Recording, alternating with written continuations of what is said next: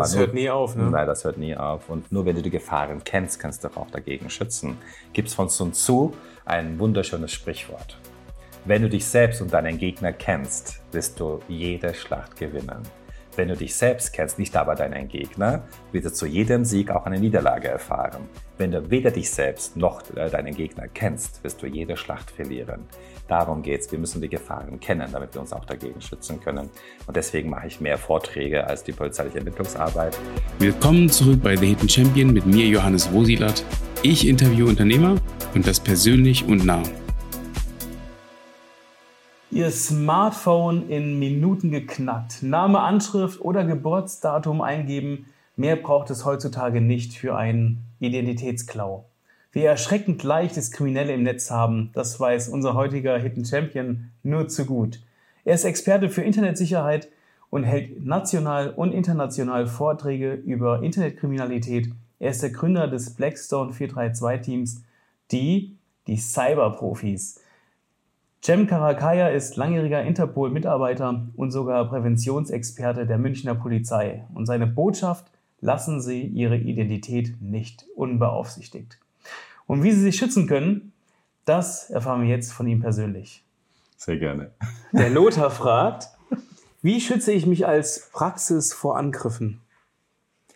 Also ich sage das auch bei meinen Vorträgen. Äh, ich würde sehr gern erstmal mein Praxis mal pentesten lassen ob man wirklich die Täter bei mir einbringen können.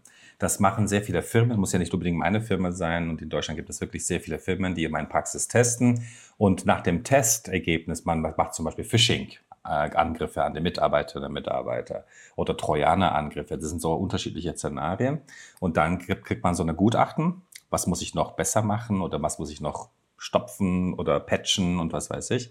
Und dann kann man sich auch dagegen besser schützen, weil auch die Täter suchen nämlich immer leichtes Opfer. Und wenn man ein paar Maßnahmen trifft und die Täter merken es, oh, das ist ein bisschen schwierig, das nimmt jetzt bei mir sehr viel Zeit weg, also gehe ich zu einem nächsten Opfer. Das ist wie beim mhm. Einbruchschutz. Wenn du jetzt äh, alle deine Fenstertüren offen lässt, gehst zum Urlaub und der Einbrecher kommt, sagt, na, da breche ich nicht ein. Bescheuert. Der macht das. Aber wenn ich dann so die ganze Sicherheitsglas habe, wie Überwachungskameras etc., sagt dann der Täter, hm, da wollte ich jetzt nicht rein, ich gehe woanders hin. Das ist genau dasselbe Prinzip. Okay, das heißt, man ist eigentlich nicht davor geschützt sondern probiert es gibt überall. Es gibt keine hundertprozentige äh, Sicherheit oder keinen hundertprozentiger Schutz. Sogar ich kann auch betroffen werden, obwohl ich damit mich richtig auskenne, weil es kann auch sein, dass ich äh, nicht 24 Stunden lang Aufmerksamkeit habe. Das hat keiner Mensch, glaube ich. Und dass ich dann auch, es kann auch sein, dass ich auf einen falschen Link draufklicke und dann ist es schon vorbei. Dann ist aber mein Hinweis, meine Info, ich habe meine Daten gesichert, dreifach. Plus ein Cloud-Sicherung. Also kann ich meine Daten trotzdem retten und lasse mich nicht erpressen. Später würde auch gehen. Und wenn ich dann sage, okay, wie habe ich meine Daten kategorisiert? Weil es gibt Kundendaten, die sind zum Beispiel in meinem Netzwerk nicht drin. Wenn die Täter in meinem Netzwerk reinkommen würden, würden sie meine Kundendaten nicht lesen. Das habe ich in einem extra anderen Netzwerk, was vom Internet komplett ausgeschlossen ist. Also das ist nicht im Internet drin. Und dann tue ich meine äh, Daten äh, kategorisieren. Äh, dann sage ich, okay, diese Daten brauche ich hier, diese Daten brauche ich hier. Und wenn du so zwei, drei unterschiedliche Netzwerke hast, und wenn ein Netzwerk davon betroffen ist von einem Angriff, die zwei Netzwerke funktionieren aber immer noch. Und sehr viele Praxen haben leider nur ein einziges Netzwerk.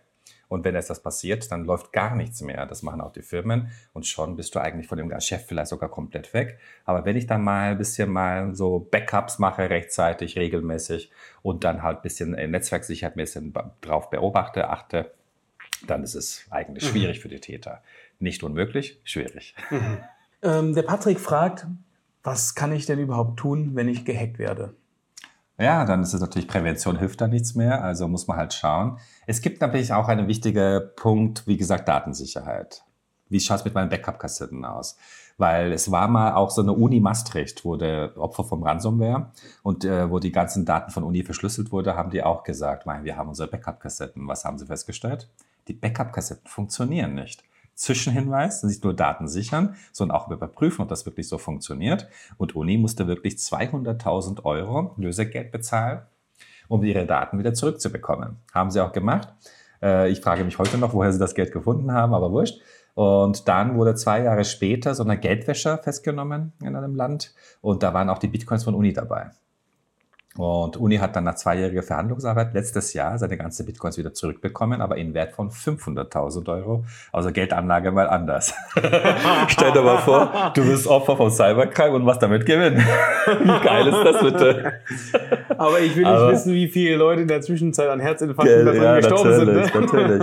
Aber wenn ich jetzt festgestellt ja. habe, da ist was passiert, würde ich unbedingt mit einem IT-Forensik-Firma Kontakt aufnehmen. Geht wahrscheinlich auch um die Versicherung, dass man halt diese IT-Forensik-Firma äh, vielleicht einen Bericht erstellt, wo haben die Täter angegriffen. Wie heißt Wie das, IT? IT-Forensik. Das sind so Ach, digitale, krass, okay. digitale Spurensicherungsfirmen und die schauen halt, wo könnten die Täter reingekommen sein und so weiter. Da kriegt man auch so eine Gutachten, wie gesagt, wichtig für die Versicherung und dass ich zukünftig vielleicht auch diese Lücken dann stopfe und so weiter. Deswegen war da auch die erste Antwort auf die erste Frage sehr wichtig, dass ich, bevor was passiert, mich einfach testen lasse. Ja. Was könnte passieren, bevor es wirklich passiert? Und in der zweiten Frage, ist jetzt wirklich was passiert? Ich würde dann drittens sagen, ja, ich gebe meine, auf jeden Fall meine Patientinnen und Patienten so schnell wie möglich Bescheid. Leute, meine Praxis oder meine Firma wurde gehackt. Es kann sein, äh, dass vielleicht Ihre Daten irgendwo, wir möchten Sie warnen, dass Sie halt Ihre Maßnahmen treffen. Sagt man mal jetzt irgendeine Patienten, Patient äh, greift auf den Daten beim Praxis zu mit einem Passwort.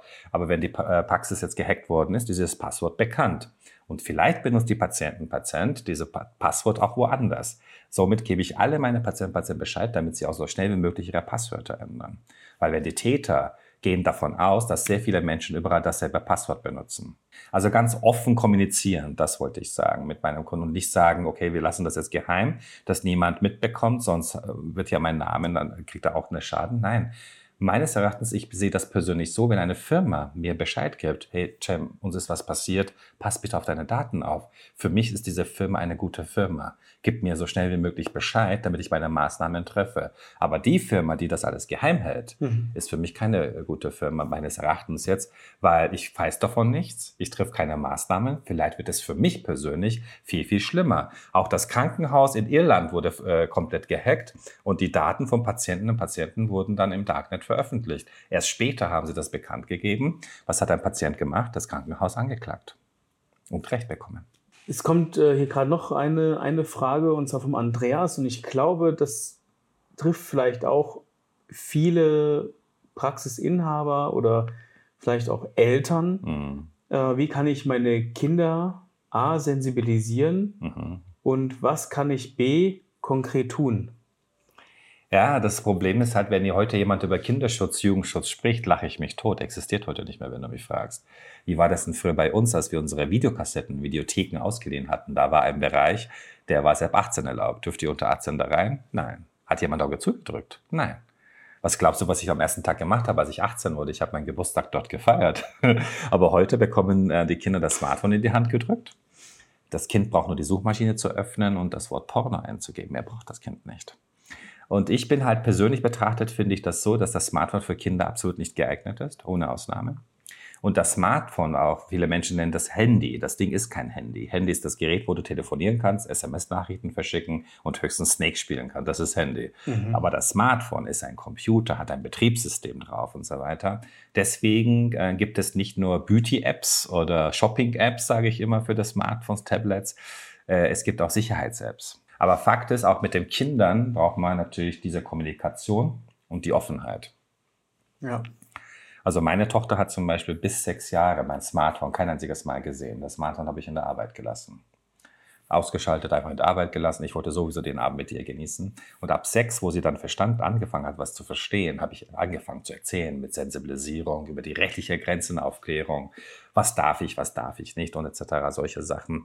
Und jetzt bin ich sehr stolz darauf, dass sie immer darauf achtet. Und sie ist sogar vor zwei Wochen oder vor drei Wochen zu mir gekommen, hat mir zu mir gesagt, Papa, hast du schon dein Betriebssystem auf deinem Smartphone aktualisiert? Und Aber würdest du es auch empfehlen? Ja, natürlich. Also diese Aktualisierung ja, ja. muss man so schnell wie möglich durchführen, weil die Hacker versuchen nicht zu hacken.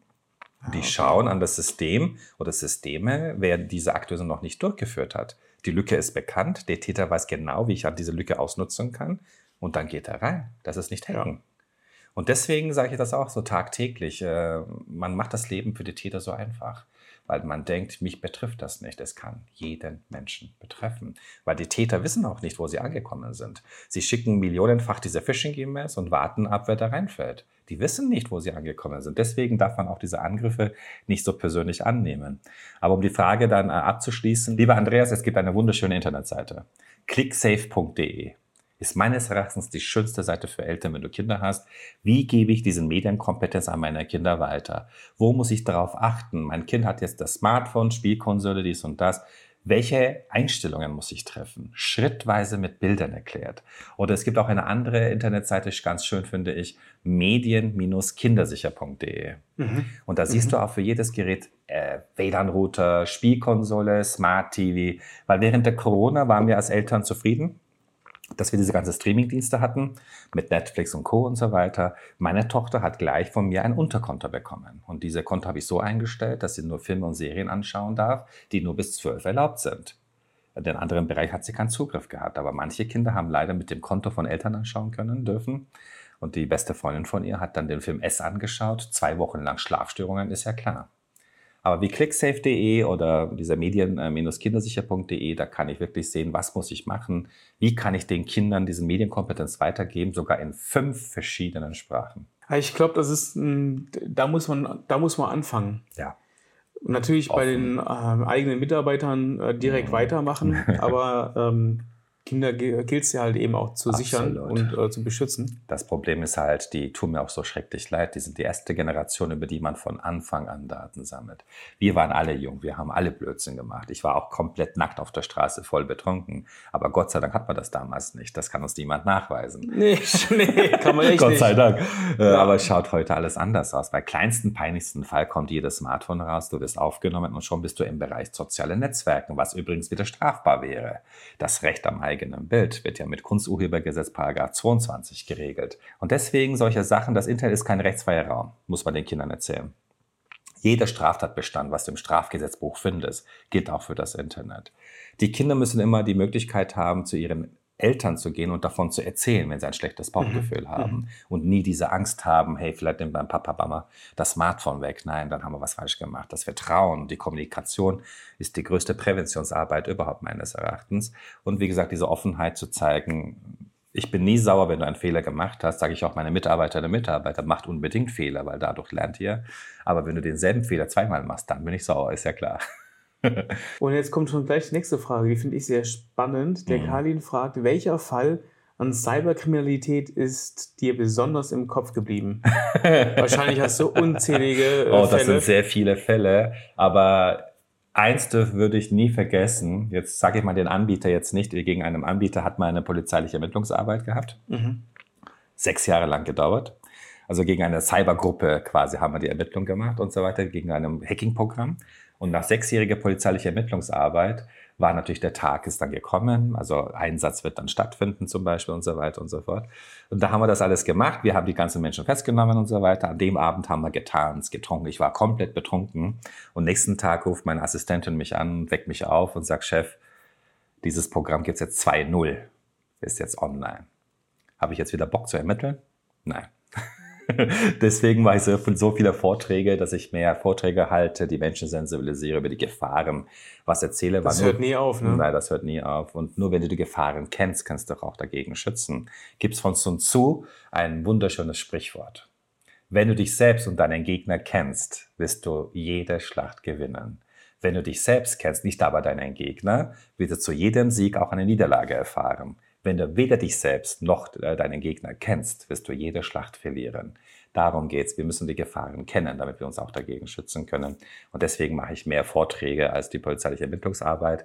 Aber allgemein, was ich nie vergessen werde, ist, wenn ich die allen ganzen Einsätze zusammennehme, wie gut es uns hier geht ich war ja fast in jedem Land auf diesem Planet, äh, dass die Menschen wirklich gar nichts haben, wo wir den Kindern so Stifte, Radiergummi, Hefte geschenkt haben und die uns so umarmt haben, als ob wir denen Goldbarren geschenkt hätten. Solch, es gibt sehr viele Menschen auf diesem mhm. Planet, die wirklich gar nichts, absolut gar nichts haben. Also es geht uns gut und wir sollten endlich aufhören, damit ständig uns zu beschweren, sondern einfach auch schätzen. Habe ich jetzt mhm. auch wieder doch vorgestern so ein Video gesehen beim TikTok, Natürlich. Du hast TikTok. Ich habe mir kein TikTok, ich verfolge das Ganze. Was läuft alles ab, muss ich ja wissen, ist ja klar. Ja, ja. Aber da war auch eine Frau, so eine Erdbebenopfer, was jetzt in der Türkei und Syrien war, sagte die Frau auch, mein Gott, wie gut es uns eigentlich ging. Wir hatten ein Haus, vier Wände, äh, wir hatten unsere Socken. Da, stell, stell dir mal vor, sie spricht über Socken.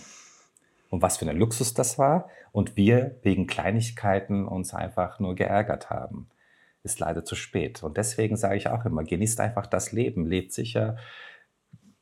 Hört auf, Stress zu machen, weil Stress macht nur älter. Schau, wir Türken, wir essen alles, wir trinken alles, machen keinen Sport, mit 65 weg, aber wir haben das Leben genossen. Was sind denn eigentlich so Absichten?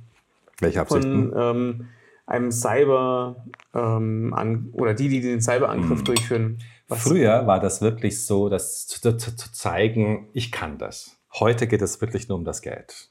Also Drogengeschäfte, dies und das kannst du alles in eine Tonne hauen. Cybercrime, du sitzt einfach zu Hause, machst du ein paar Klicks und versuchst halt die Menschen reinzulegen mit Phishing-E-Mails und was weiß ich und machst damit dein Geld. Also erpresst du halt. Diese ganze Erpressung-E-Mails mit diesem Trojaner, ähm, diesem Ransomware-Trojaner, Verschlüsselungstrojaner, ist es so, das macht wirklich ein Computerprogramm. Die Täter haben damit gar nichts zu tun. Der, dieses Computerprogramm hat eine Datenbank von E-Mail-Adressen schickt milliardenfach. Das Programm wartet, wer da reinfällt. Da gibt es so eine Liste. Okay, dieses System, dieses System ist reingefallen. Dann gehst du mal rein, muss ich gleich aktiv werden oder erst später? Das entscheidet wieder das Programm selber. Und dann wird halt automatisch die Erpressungsnachricht geschickt, wieder von dem Programm. Und dann Programm überwacht, ob ein Konto was eingegangen ist. Wenn ja, werden die Daten zurückgegeben oder doch nicht, weil es gibt 30-prozentige Wahrscheinlichkeit, dass ich die Daten trotzdem nicht zurückbekomme, obwohl ich bezahlt habe. Aber im Grunde genommen macht das Programm wieder, okay, gib dir deine Daten zurück. Der Täter schaut nur auf dem Konto, ob das Geld eingegangen ist oder nicht. Wer braucht das Täter? Das ist alles so automatisiert mit künstlicher Intelligenz, mit dem Computerprogramm. Das ist alles so automatisiert, dass die Täter eigentlich fast gar nichts machen können. Und es gibt Tätergruppierungen, die arbeiten wie eine Firma. Die haben ihre Sekretärinnen, die haben ihre Buchhaltung und so weiter, wie eine normale Firma. So kannst du dir das vorstellen. Und Nur ohne Rechnung. Geld ja, genau, ohne Rechnung und ohne Steuer. und ohne DSGVO, muss man dazu sagen. ja, klar. Das ist schon krass. Aber deswegen muss man die Menschen halt über die Gefahren informieren, ja. was alles gibt. Und die Mitarbeiterinnen und Mitarbeiter genauso. Zum Beispiel WLAN-Sicherheit. Äh, wie die Menschen mit ihren WLAN-Passwörtern umgehen von Anfang an, finde ich sowas von lustig. Weil wenn ich jetzt bei dir zu Hause bin als Gast und du bist so freundlich und hast mir dein WLAN-Passwort mir weitergegeben, mit meinen IT-Kenntnissen habe ich ja in jedem Gerät kompletten Zugriff. Bist du dann im Smart TV? Während du schläfst, mache ich dein Smart TV auf mit maximaler Lautstärke. Wenn du aufstehst, mache ich wieder zu. Ich kann dich zum Wahnsinn treiben. Und wenn die Menschen sagen, ja, bei mir kriegst du aber kein WLAN-Passwort, mein Gott, dann schau ich hinter dem Router. Steht doch auch drauf. Und viele Menschen ändern das nicht. Ich gucke mir jetzt nicht selber an. Nein, das ist gut. ja, aber stell mal naja, vor, klar. hinter dem WLAN-Router steht ja auch das Gerätepasswort. Das heißt, das Passwort von dem WLAN-Router selbst. Dann sehe ich, du hast eine 730V-Router, gehe ich rein und ich weiß, was ich zu tun habe, habe wieder komplett dein ganzes Leben unter meiner Kontrolle. Und das ist halt das Problem immer, wenn die Menschen mit ihren WLAN-Passwörtern noch alles so umgehen und so weiter. Und außerdem muss man ganz ehrlich denken, warum sollte ich für die Internetverbindung meiner Gäste zuständig sein? Brauchst du Internet? Geh raus.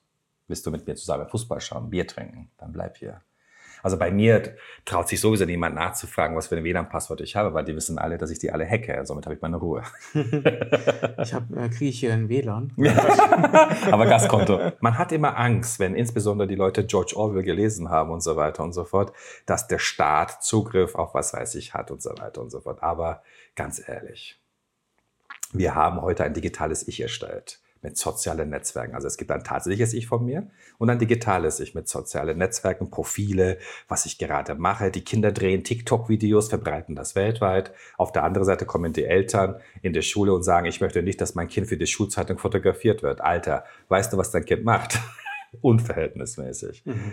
Und wir geben halt überall diese Daten preis, aber wenn es um Sicherheit geht oder auch äh, bei solcher Sachen, und da machen, fangen wir an, darüber Sorgen zu machen, unverhältnismäßig. Mhm. Es passieren so viele Skandale mit Edward Snowden, Cambridge Analytica und die Menschen haben immer noch WhatsApp. Ist das normal oder sind wir verhext worden? Äh, die Richtung, wo das hingeht, ist nicht gut. Wir mhm. müssen Daten, mit unseren Daten sparsamer umgehen, denke ich mir, und immer fragen, braucht diese Anbieter wirklich solche Daten? Da kann man halt einfach ja. äh, den Zuhörern, Zuschauerinnen und Zuschauern sagen, schaut doch einfach unter Einstellungen, Datenschutz, welche Apps alles heruntergeladen ist und dann schaue ich auch, welche App wo Zugriff hat. Und hoffentlich überraschen die Menschen sich, warum ein kostenlose Spiele-App Zugriff auf deren Adressbuch hat. Jetzt kommt meine DSGVO-Frage. Wissen die Menschen in meinem Adressbuch, dass eine XY-Firma auf deren persönlichen Daten Zugriff hat? Vor allem, wenn ich überlege, wie viele Adressen ja, ich äh, in meinem genau Adressbuch so ist habe. Genau so ist es. Und deswegen, ja. be be be so, bevor ich so eine App herunterlade, dann schaue ich, was braucht dann diese App Zugriff, damit ich das, diese App benutzen kann. Und wenn es sehr viele Zugriffsrechte ist, dann suche ich mir halt eine andere Alternative vielleicht. Man bekommt es ja sehr, sehr leicht gemacht bei all dem. Ne? Es ist, ist alles so. auf. Die menschliche Faulheit gewinnt immer und wird ja. auch immer gewinnen, zeigt meine 35-jährige Erfahrung. 35 Jahre. Ja, genau. Ja. ja, ja. ja, das ist ja das. Also diese künstliche Intelligenz-Sachen denkt man immer, das ist alles was neu. Was meinst du, seit wann oder wann wurde das erste Mal der Begriff künstliche Intelligenz überhaupt erwähnt? Welches Jahr so circa? Ich würde sagen, Big Data, Small Data vielleicht ja. in diesem Zug. Ähm, 2005. 1956 ja. wurde der Begriff künstliche Intelligenz erstes Mal von einem ITler, deutsch-amerikanischer ITler, überhaupt erwähnt worden oder diese, an, angefangen, diese Gedanken darüber zu machen. Oder Chatbot, verrückt, ne? Chatbot, was wir auch ganz neu betreffen, also mit ChatGPT und so weiter. Das gibt es schon seit 1980er Jahren. es ist nicht neu, ChatGPT, nein, es gibt schon ChatGPT 4. Ja. Muss man sogar sich in der äh, Warteliste eintragen. Das ich bin drin. Sehr gut. ich will nicht sagen, ich war der Erste. weißt du, was das Geiste ist? Weil wenn ich in den Schulen gehe und die Lehrkräfte ja. sagen immer, Herr Karaker, wie sollen wir jetzt rauskriegen, ob dieser Aufsatz von einem Kind geschrieben wurde oder von einem Chat-GPT oder sowas, sage ich immer, ich, äh, an ihrer Stelle würde ich eher Sorgen machen um ihre eigene Stelle, weil Chat-GPT kann auch das übernehmen. Aber man darf auch nicht gleich äh, hundertprozentig äh, darauf Vertrauen aufbauen, dass es alles so richtig ist. Richtig. Und ja. deswegen ist es auch oh, äh, so ein bisschen Obacht geben, würde ich mal sagen, und nicht gleich darauf alles vertrauen, was ChatGPT jetzt derzeit alles so erstellt. Das Ding ist immer noch in der Trainingsphase. Was mir Angst gemacht hat, wo sie beim Facebook diese zwei künstliche Intelligenzsysteme gestartet hatten. Und nach drei Wochen, glaube ich, haben diese beiden Systeme angefangen, untereinander mit einer unbekannten Sprache zu kommunizieren. Wenn du mich fragst, Skynet. Terminator. Und da haben sie Schiss bekommen und diese zwei künstliche Intelligenzsysteme darunter gefahren. Und dann ist meine Frage, wie weit gehen wir? Wo ist die Grenze? Was möchten wir noch selbst machen? Der Grund meines Erachtens ist meine persönliche Erklärung dafür. Wir haben als die ganze Science-Fiction-Filme, die wir vor 20, 30 Jahren angeschaut haben, hat uns fasziniert. Und vieles davon haben wir heute. Und deswegen fühlen wir uns irgendwie keine Ahnung, das muss ich auch unbedingt haben. Ich muss auch Alexa nach Hause nehmen oder was weiß ich, mhm. solche Sachen mhm. halt. Und das ist wahrscheinlich der Grund dafür, weil halt damals diese Science-Fiction-Filme uns äh, fasziniert haben. Aber wie gesagt, wo ist die Grenze? Wo ist die ethische Grenze auch? Moralische Grenze? Und äh, ob der Mensch auch mal selber mal auch mal endlich mal wieder was machen soll, ist die Frage. Und deswegen ja. würde ich sagen, niemals hundertprozentig äh, gegenüber Technologie ein Vertrauen aufbauen. Die Menschlichkeit, die moralische Entscheidung kann kein einziges Computerprogramm treffen heutzutage. Abwarten. Schauen wir mal, abwarten. Hoffentlich erlebe das nicht. ich habe jetzt so, so, so, ich würde mal sagen, so drei, vier ähm, Fragen. Sehr gerne. Ähm, du bist ja bei Interpol. War äh, du warst bei Interpol und ähm, hast natürlich auch ähm, wahrscheinlich auch äh, Dinge gesehen, wo du sagtest, hey, ich habe da keinen Bock mehr drauf, mir mhm. das äh, anzutun. Ähm, was hat dich überhaupt bewegt, zu, äh, zu Interpol zu gehen? Also das war mal in der Polizeiakademie. Bei uns in der Türkei dauert das ja vier Jahre Polizeischule, vier Jahre Polizeiakademie mit dem Studium. Und während meinem Polizeiakademie-Studium habe ich Wochenende so Fremdsprachenkurse besucht. Mhm. Mit IT kannte ich mich schon damals aus. Mein erster Computer war auch Commodore 64 und so weiter. Dann habe ich sogar äh, das ist ein Computernetzwerk von einem Verein aufgebaut, dafür dann Stipendium bekommen für Sprachkurs und so hat das auch die Interesse gegenüber Sprachkurse angefangen und dann war ich am Wochenende diese Sprachkurse besucht, wo meine Kollegen äh, ihre Freundinnen mit ihrer Uniform immer getroffen haben, also Halligalli gemacht haben. Und die sind innerhalb vier äh, Jahren habe ich dann drei Fremdsprachen quasi in meinem Portfolio. Mit IT habe ich was gehabt und bei unserer ganzen, nach vier Jahren Polizeiakademie, äh, wo wir dann natürlich unsere Ortschaften rausziehen müssen, wo ich arbeiten habe und wo ich hin muss und so weiter, sind halt so zwei Männer gekommen. und haben sich dann auch vom Interpol waren sie halt und haben gesagt, eigentlich braucht man so Leute wie du, du gehörst zum Interpol. Und dann war ich schon in der Ausbildung extra nochmal und mein erster Einsatzort war Afghanistan. Ach ja, okay. In Kabul. Und das haben wir dann über Vereinten Nationen alles so gemacht, mit Kosovo, Elfenbeinküste, also wo es nur Probleme gibt. Was ich in Afghanistan nie vergessen werde, jetzt kommt die Antwort auf deine Frage. Das war ja alles so vernichtet, ja. Deren Polizeiakademie, die haben da oben kein Dach mehr gehabt. Es hat geregnet. Und da sind wir halt äh, hin, um die Kolleginnen und Kollegen dort nochmal aufzubilden, um die afghanische Polizei wieder aufzubauen und hin und her. Die waren alle mit einem Anzug und Krawatte, gebügelte Hosen da die haben nicht gesagt, es geht uns scheiße, deswegen ziehe ich mich auch schon so an. Nein, die haben uns, gegen, uns gegenüber Respekt gezeigt. Habe ich gesagt, wow, hier ist mein Satellitentelefon, wenn ihr irgendwas braucht, ruft mich an, ich komme. Dieser Respekt oder auch zu sehen, wie die Menschen wirklich so Hilfe mhm. brauchen, aber auf der anderen Seite auch sehen, wo die anderen Menschen, wo sie fähig sind. Und dann hast du diesen Wunsch innerlich, dass du die anderen Menschen dagegen schützen musst. Also musst du schauen, deren Methoden erkennen, wie arbeiten sie, damit ich halt die andere Bereich von dem Volk, die als Opfer oder Geschädigten da sein könnten, zu schützen. Und meine Opa war auch Polizeibeamter, hat mir auch sehr vieles weitergegeben und so weiter mit dem Schützen und so weiter und so fort. Aber dafür musst du auch als Polizei oder welche Sicherheitsbehörde auch immer du bist, sehr viele Befugnisse, Möglichkeiten, mhm. die aber auch nicht missbraucht werden. Und das muss natürlich kontrolliert werden, ist ja klar. Aber wenn ich dann schon heute schaue, dass die deutsche Polizei seit zehn Monaten vor 6 Uhr morgens die Täterwohnungen nicht mehr durchsuchen dürfen, sie müssen die Täter ausschlafen lassen, finde ich, die Richtung ist nicht gut. Wenn, ein, wenn die Täter mehr Rechte haben als Opfer, ist es nicht gut. Mhm weil da musst du wieder als Polizisten, Polizist dem Opfer ins Gesicht sagen, dass, ich, dass, dass du nicht helfen kannst. Das sind nicht die Politikerinnen und Politiker, das bist du immer. Die ältere Dame werde ich zum Beispiel nie vergessen, kurz vor meiner Urlaubszeit, wo ich ihr Gesicht sagen müsste, dass sie 180.000 Euro nicht retten kann. Danach haben wir beide geheult. Und dann kommt dann plötzlich die Gedanke, wenn ich jetzt in diesem Platz, ich meine jetzt wirklich nur Cybercrime, gell, die Menschen nicht mehr helfen kann, dann habe ich auch in diesem Platz nichts mehr zu suchen. Was ich ähm manchmal nicht verstehe, ist rein technisch, mhm. besteht auch sicherlich die Möglichkeit, ganz viele Täter zu überführen. Technisch gibt es nicht mal im Internet eine Anonymität, auch wenn du mit dem Tor-Browser unterwegs bist. Ja, Aber das, die Polizei das, darf sehr viele Sachen nicht machen, das ist ein Unterschied. Ja, genau. Und das, das äh, klar, das hat wahrscheinlich wieder irgendwelche Gesetze und äh, ja, ja ähm, Regelwerke. Leider. Aber rein technisch ist es doch möglich. Absolut. Wenn man weiß, dieser Täter war an dem Ort, weil die Handydaten angezapft werden. Richtig, Metadaten. Kann man doch sagen, Metadaten, ja, der war an dem Opfer auslesen. dran. Ja, also, Richtig. Und wa warum nimmt man nicht die Daten, um genau dann auch einen Täter äh, zu überführen? Ja? Was soll ich sagen? Ich bin dabei. Aber ja. dann kommen wieder die Menschen und demonstrieren wieder im Marienplatz. Ich weiß nicht, aber wie gesagt, ich, äh, das stört mich, wenn ich meine Opfer, was jetzt Cybercrime betrifft, nicht mehr helfen kann. Mhm. Aber technisch betrachtet hast du wirklich eine Möglichkeit, da hat man sogar einen Fall gehabt. Und so ein Mann wurde erpresst von einer Frau und die Frau haben wir in Kanada gefunden. Und zwar, da hat sie auch Selfies zu Hause gemacht und die Fensterrahmen waren so besonders. Dann habe ich die zweite Gruppe äh, so einen Auftrags, äh, Auftrag gegeben, habe gesagt, sucht mir dieses Haus unter Google Maps. Bei dem Bereich wussten wir schon, Land und so weiter. Und die zweite Team hat dann quasi das gesucht und wir haben dann das Haus gefunden.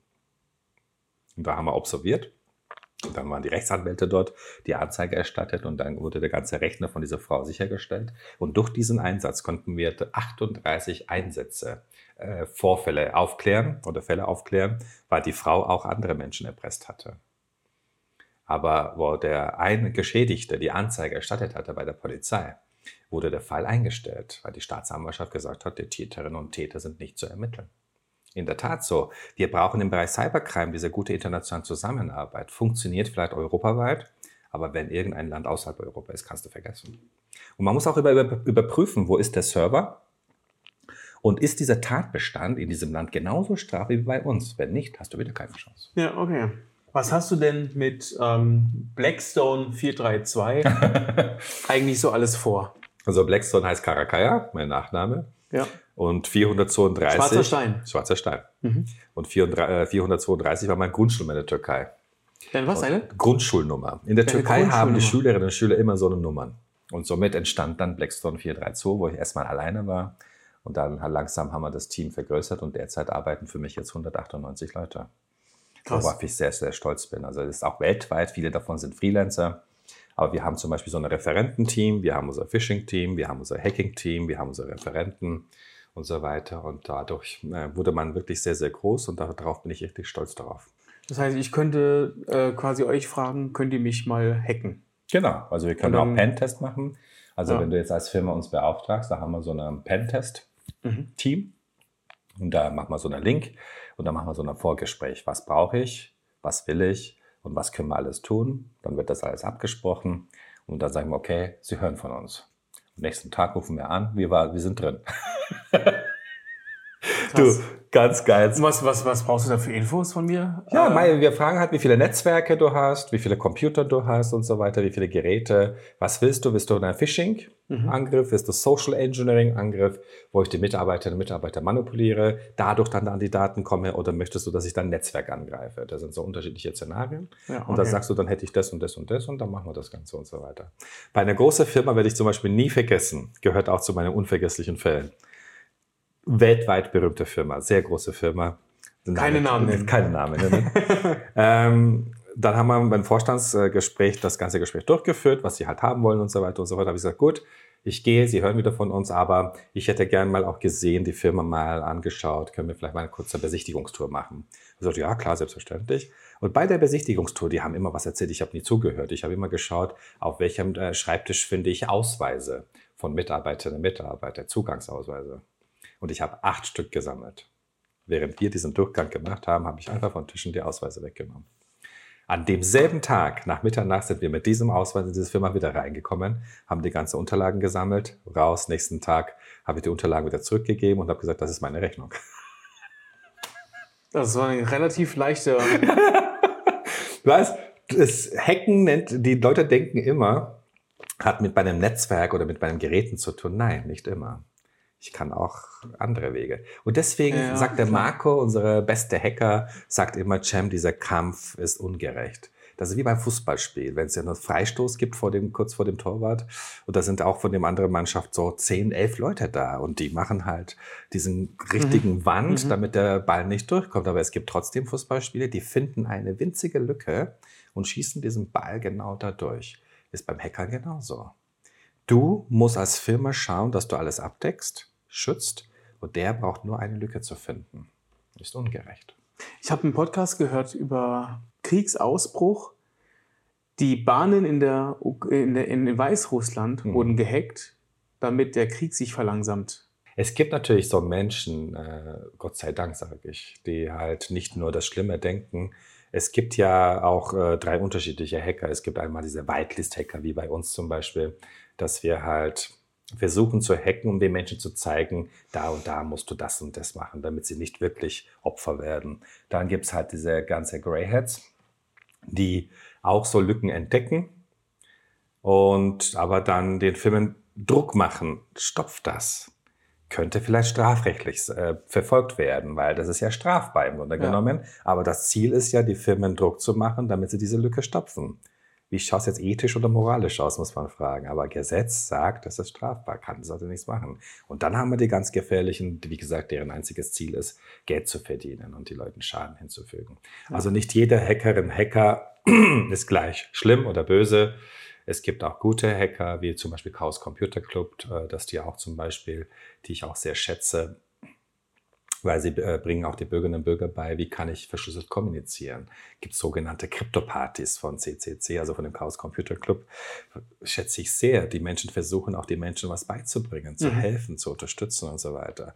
Manche äh, private Personen kommen natürlich auch zu uns und möchten Hilfe haben, aber ich kann halt für private Personen leider nicht so vieles anbieten. Dann wird es zu teuer für Privatpersonen, aber dann ist mein Tipp, gehen Sie doch einfach zu dem Uni, wenn es in Ihrer Stadt ein Uni gibt, auch die, IT, äh, äh, die Leute IT studieren, Einfach schwarzen Brett, hey Leute, ich bin eine private Person, bräuchte Hilfe, wer kann mir helfen? Das sind so viele Studentinnen und Studenten, die würden sich freuen, ein bisschen Taschengeld mehr dazu bisschen zu verdienen und die sind in aktuellsten Zustand und können dort vielleicht helfen, wie ich mein WLAN-Router sicher mache, welche ja. Maßnahmen ich treffen muss. Und die größte Hilfe findest du genau da, wo die größten Gefahren lauern, im Internet genauso.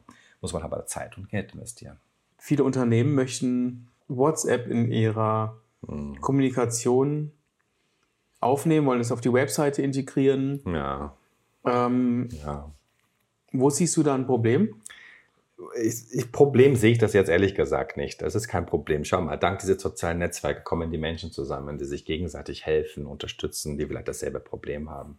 Dank dieser Technologie können meine Eltern in der Türkei fast jeden Abend ihr Enkelkind sehen. Wie toll ist denn das bitte und so weiter. Aber manchmal wird halt solche sozialen Netzwerke auch für Hasskriminalität benutzt. Okay. Mein Problem wäre oder meine Gedanke wäre, du machst ein Tor auf für auch böse Nachrichten. Weil wenn du das weißt und ich bin böse, weil du meine zwei Zähne rausgezogen hast statt einen, mhm. dann baller ich rum die ganzen bösen Nachrichten, Shitstorms und so weiter. Dann ist es ein offenes Tor dafür für mich. Äh, deswegen sage ich auch bei den Kindern und Jugendlichen oder für die Eltern, wenn ich so Vorträge halte, wenn die Kinder WhatsApp haben und Co., dann bitte mach die Kommentarfunktion weg. Weil die Kinder kriegen nicht immer gute, auch böse Nachrichten. Die Kleinkinder können damit nicht äh, leben oder das Ganze nicht bearbeiten. Und deswegen würde ich einfach mal, ich habe zum Beispiel auch keine Google-Bewertung zum Beispiel für meine Firma. Will ich nicht. Wenn die Leute ein Problem haben, sollen sie mich anrufen. Und vielleicht klären wir durch ein Gespräch das Problem und mhm. können vielleicht mhm. irgendetwas schaffen, dass wir beide zufrieden sind. Und diese Möglichkeit, dass die Menschen gleich woanders gehen, sich beschweren und du aber als Person, betroffene Person, weißt davon nichts. Ja. Wenn wir ein Problem lösen müssen, dann müssen wir auch zusammen weiter sprechen darüber untereinander, damit wir zusammen eine Lösung finden können.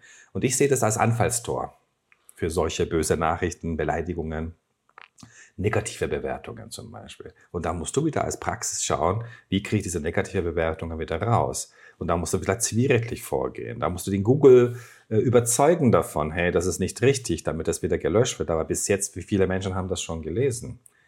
Ich habe keinerlei Vertrauen, sage ich dir ganz ehrlich, an Bewertungssysteme, weil ich weiß genau Bescheid, dass sogar in Deutschland sehr viele Firmen gibt, die positive bzw. negative Bewertungen verkaufen. Das heißt, obwohl ich meine Firma neu gegründet habe, könnte ich gleich für circa, was kostet mir das Ganze? 1600 Euro, kann ich schon gleich äh, 300, 400 Leute angeblich als meine Follower da ausgeben. Ja, das ist alles möglich. Und deswegen finde ich die Foren eher positiv, weil wenn ich zum Beispiel jetzt für unsere Tochter, weil damals, weil sie noch klein war, äh, so eine kleine Fahrrad kaufen und so weiter. Und dann haben wir gedacht, es gibt bestimmt doch Foren für Fahrräder, für Kinder und so weiter. Mhm. Habe tatsächlich sechs davon gefunden. Und ich wollte eine Marke, Modell kaufen, habe ich mich äh, umentschieden, weil ich gelesen habe, diese schlechte Erfahrungen, nicht Bewertungen, Erfahrungen von Eltern. Wir haben für unser Kind das gekauft. Der Hinterrad war nach einem Jahr kaputt und Garantie ist auch ein Jahr lang, also bringt das Ganze nichts. Haben wir für eine andere Modell uns entschieden. Und beim Foren sind das meines Erachtens richtig gute, tolle Menschen, die halt ihre gute oder schlechte Erfahrungen dafür Zeit nehmen, das Ganze bekannt zu geben. Dadurch aber diese Bewertungen, ich weiß, diese, die Bekannte, sage ich mhm. mindestens mal, es ist auch möglich, solche zu kaufen. Tim, vielen Dank. Sehr gerne. War ein super cooler Austausch. Ja, freut mich auch und hoffentlich, äh, wir leben einfach äh, sicher und genießen das Leben und hören auf damit, wie gesagt, endlich Stress zu machen. Und schauen wir mal einfach, wir benutzen das Ganze auch vorteilmäßig, weil da war so eine Zahnarztpraxis, die haben gesagt, wir haben mal Probleme wegen Zahnarzthelferinnen und Helfer. Haben wir dann, haben die dann gesagt, was machen wir, was machen wir? Drehen wir TikTok-Videos. Haben sie dann jeden Mittwochnachmittag TikTok-Videos gedreht im Zahnarztpraxis. Und diese Zahnarztpraxis kriegt jetzt jeden Tag Bewerbungen. Bitte stellen Sie uns ein, bitte, bitte. Du musst nur wissen, wo finde ich diese Leute. Ja. Vergiss die Zeitungsanzeigen endlich. Facebook, vergessen's. Ähm, meine eigene Internetseite von meinem eigenen Praxis vergessen's. TikTok oder Insta. Da finde ich die Leute. Und wenn ich dann zeige, wie das bei mir abläuft und wie ich meine Mitarbeiterinnen und Mitarbeiter schätze, motiviere, weil Motivation ist ja auch sehr wichtig, dann kommen auch die Leute zu mir und möchten mit mir zusammenarbeiten, denke ich.